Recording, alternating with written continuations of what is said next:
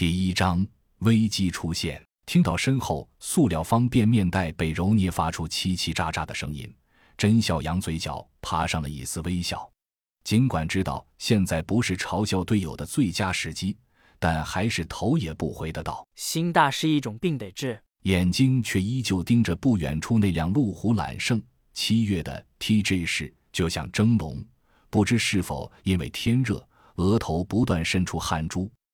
片刻后，身后传来“啪”的一声，那是塑料方便面袋掉在地上的声音。紧接着又传来手掌与衣服摩擦的刷刷声。这家伙又在身上擦手，真是屡教不改。刚要开口嘲笑。身后却传来一个懒洋洋的声音：“民以食为天啊，亲，哪怕真的是末日，也得吃饱了才有劲儿逃跑，不是吗？”听声音，他似乎在笑。再说你办事我放心。话说车旁边俩人到底在干嘛呢？甄笑阳闻听此言，一阵极其熟悉的感觉涌上心头。说话的人叫洛奇，和自己发小开裆裤玩到现在，两家世代友好，俩人从小学开始。一直同班到高中，十几年前一起参加高考，考了同一所军校，到了 BJ 市，毕业后又分到了 TJ 市内同一个团队。当然，这主要归功于洛爸爸的大校军衔和职务。对此事，洛奇的态度是：老爷子官不大，但就是有实权好使，怪我了。在团队摸爬滚打若干年，实在是受够了约束。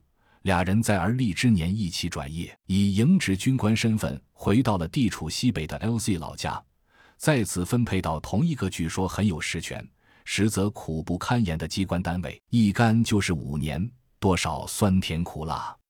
前两天，俩人终于捞到了一起到 TJ 出差的机会，名义上是考察项目，但对二人来说无异于一次放风。两天看完项目。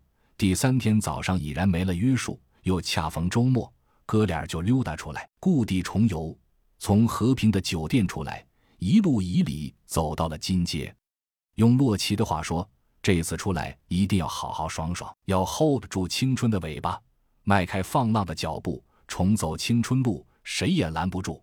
然而，俩人连条金街都没走完。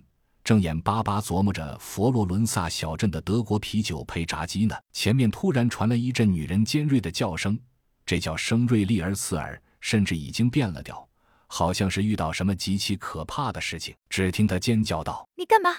松手，放开，杀人了！”声音里已然带上了哭腔。周围的男女老幼听到这个声音，仿佛运动员在赛场上听到了发令枪，不约而同像是发地涌去。甄孝阳摇了摇头，心说：“国家发展这么快，人口素质按说也在提高，可这围观党的本能怎么都甩不掉呢？”